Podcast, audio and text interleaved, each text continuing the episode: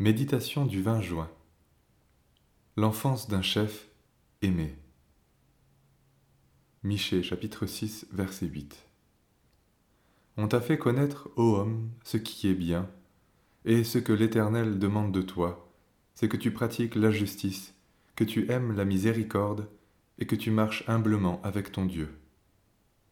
Certains ont réfléchi et écrit sur l'enfance des chefs selon le monde, recherchant dans leur caractère et leur parcours les signes annonciateurs d'un destin particulier. La Bible regorge aussi d'hommes et de femmes au parcours incroyable. Mais concernant ceux qui seront un jour utilisés dans l'œuvre de Dieu, la vertu cardinale est évidente, l'amour. Les hommes qui ont marché avec Dieu, qui ont reçu une vraie vocation et sont devenus pieux, ces hommes ont été d'abord pris d'amour pour le peuple de Dieu, Demandez la paix de Jérusalem, que ceux qui t'aiment jouissent du repos, que la paix soit dans tes murs et la tranquillité dans tes palais.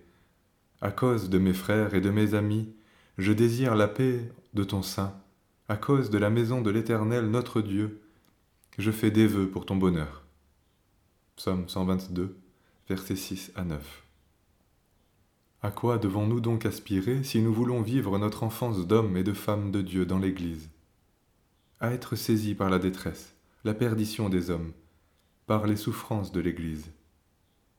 Impossible de servir Dieu sans amour, mais à partir du moment où notre cœur est touché, notre service, notre vie même, deviendra agréable.